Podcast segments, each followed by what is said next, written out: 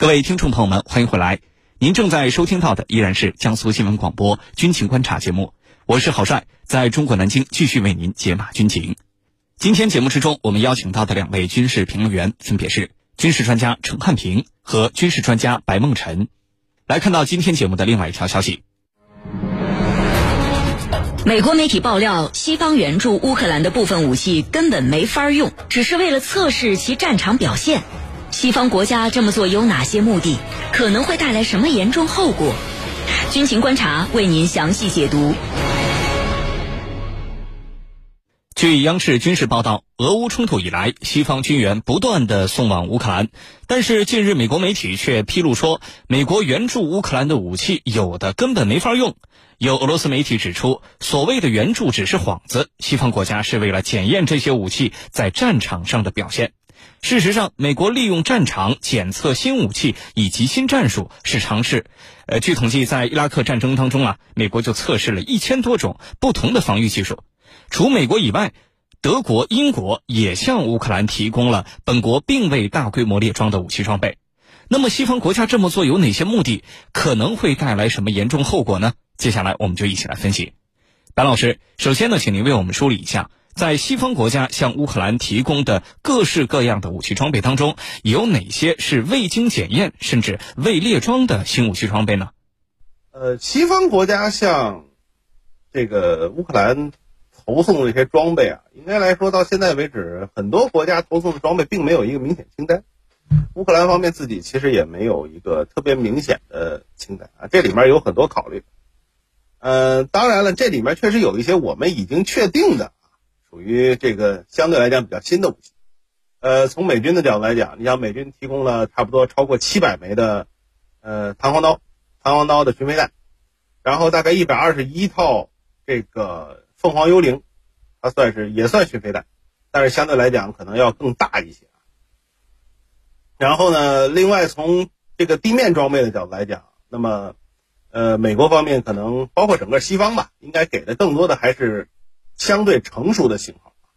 那么据说呢，其实到现在为止，西方向呃乌克兰整个投送的，比如火炮，火炮应该来说呢有差不多一百五十套啊，一百五十套。然后呢，呃，里面大家可能在战场上没怎么见过的，应该就是波兰的螃蟹，波兰的螃蟹自行就履带底盘的自行榴弹炮。它应该是基本上没上过战场，剩下其他像 M 七一七、FH 七零，这都属于牵引式的榴弹炮。法国的凯撒，包括这个美制的 M 幺零九，这些其实在战场上都是常见的装备。呃，那么从这个我们说装甲车辆呢，据说西方大概加到一块可能有二百五十辆左右，这里面比较多的是像 M 幺幺三，这都是越战时候都上过战场的了。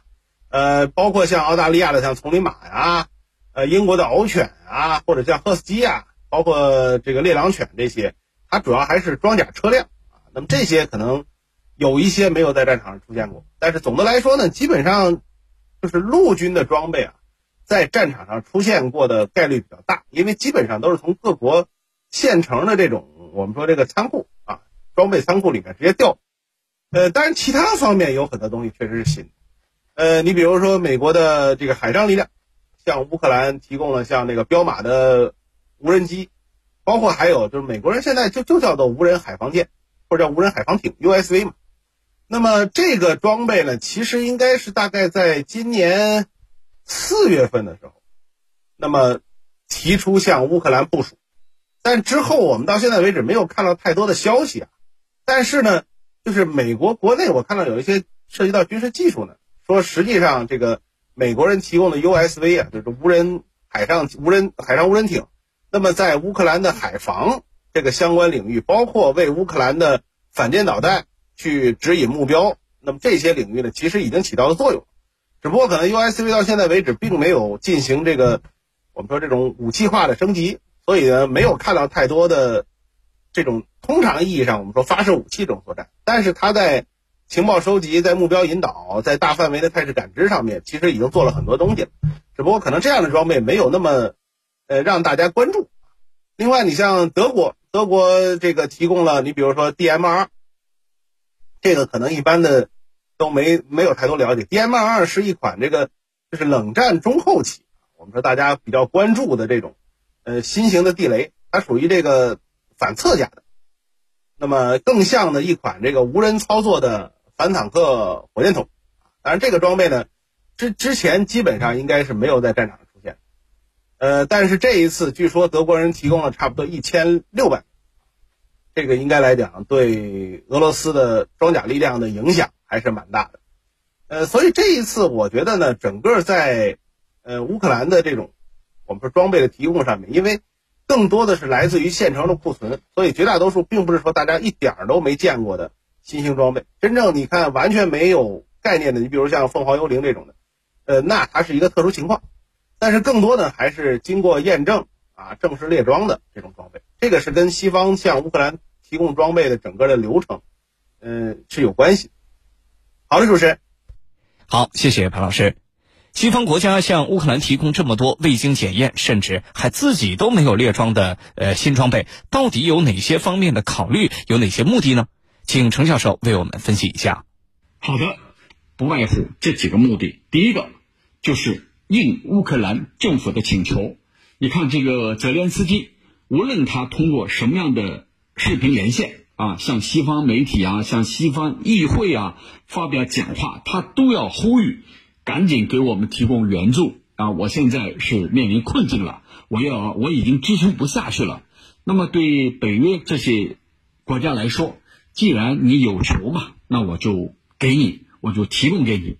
那么从面子上来说，也等于给了对方一个面子，是吧？你需要嘛，那我就给你啊。这是第一个目的。第二个目的呢？呃，如果说乌克兰打不下去了，没有武器装备了，那么必然会尽快的宣布投降，或者跟俄罗斯签署停火协议。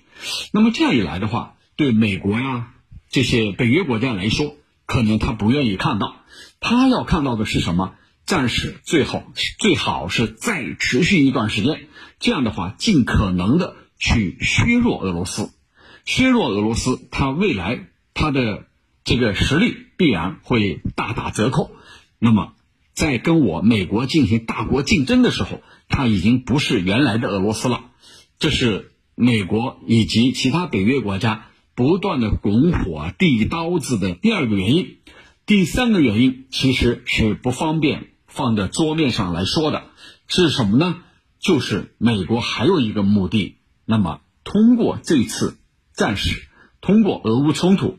把美国的武器装备来进行一种测试，就是我要看看看我们在战场上要表现一下，然后呢，通过反馈来总结出它在使用过程当中所存在的问题，它的优点有哪些，缺陷又有哪些，在这个基础上，我进一步改良，进一步更新换代，那么从而呢，达到我的军工企业始终保持在一个前沿的目的。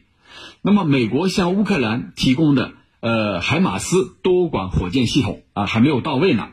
还有呢，这个灰鹰无人机这些我们在节目里头都分析了，其实也都是为了在战场上进行这个全方位的测试。测试完了，对方肯定会反馈给我使用的情况怎么样。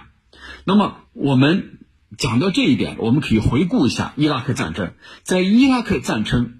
这个过程当中，美国实际上它是测试了接近一千种各种不同的防御技术，在这个防御技术当中，就包括美国所这个使用的各种各样的武器装备，就是在实战当中去检验。而美国这一次在乌克兰战争当中呢，那么它也进行了类似的做法，就是把一些武器装备送到战场上。进行一次免费的测试，除了美国和德国之外，这个英国也在为乌克兰战场做测试武器的一个准备，就是把乌克兰战场作为本国武器的试验场。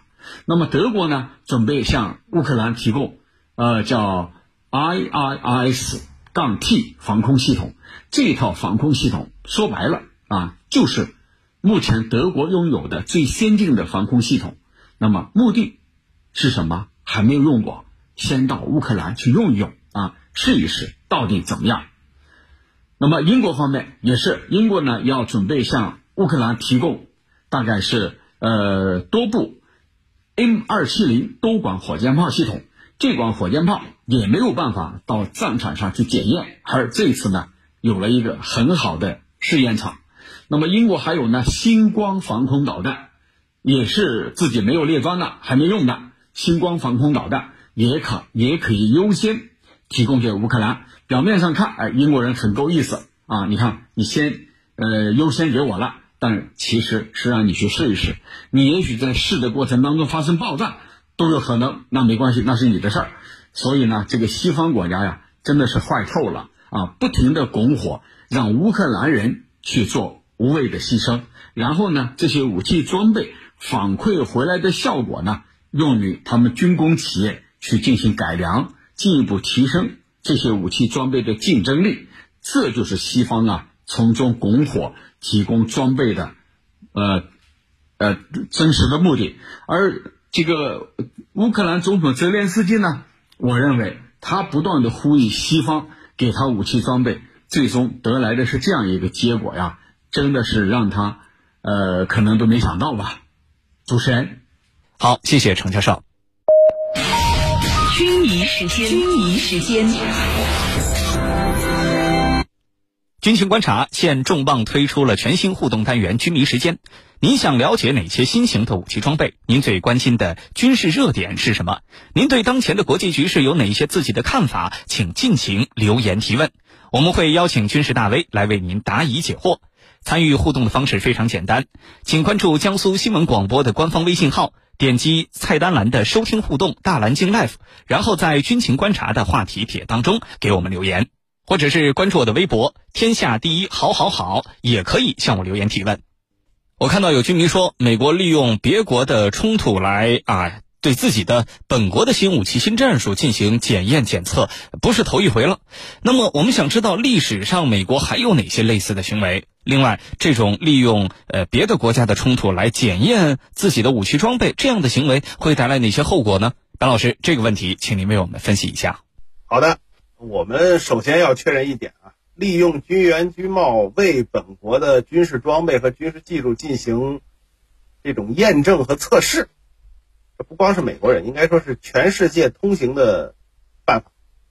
这点上首先要了解啊，这个并不是简单的说美国方面，所有国家在军援军贸领域都是这么干的，因为这个是一个怎么说相对来讲比较好的办法。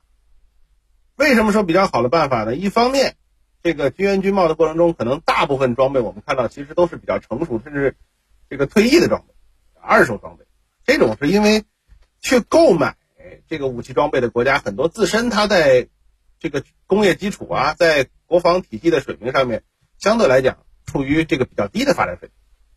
但同时呢，这个通过军援军贸去验证本国的一些新的技术，甚至新的新的子系统，这个也是必然的结果。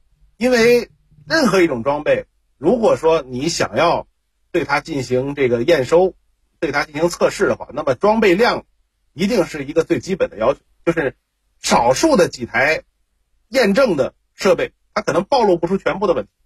只有大规模的装备，尤其是在战场上使用，才能够暴露出更多的问题。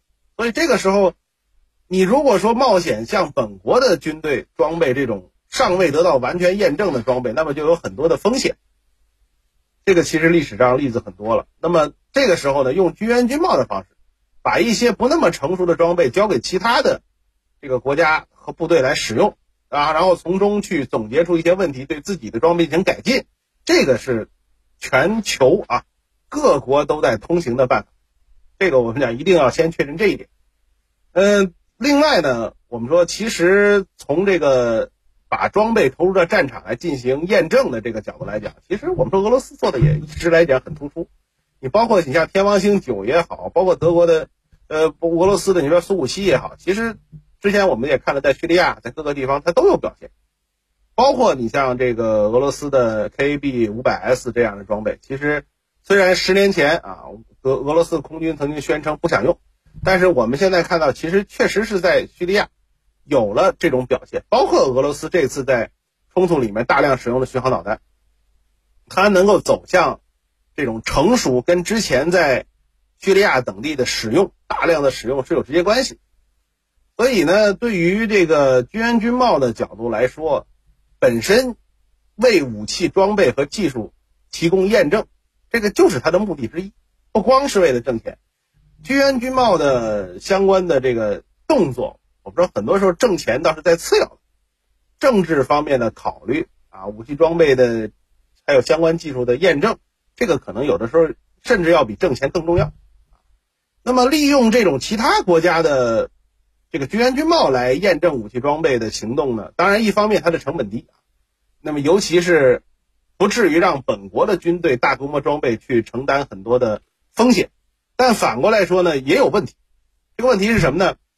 每一个国家每一场作战，它都有自身特殊的条件、特殊的环境，不是那么简单。你一定要分析在战场上这些经验、这些问题暴露的问题是怎么来的，是装备本身的问题，是战场环境的问题，还是使用？者的这个方式有问题，那么这些呢，一定要进行分析之后才能够有所了解。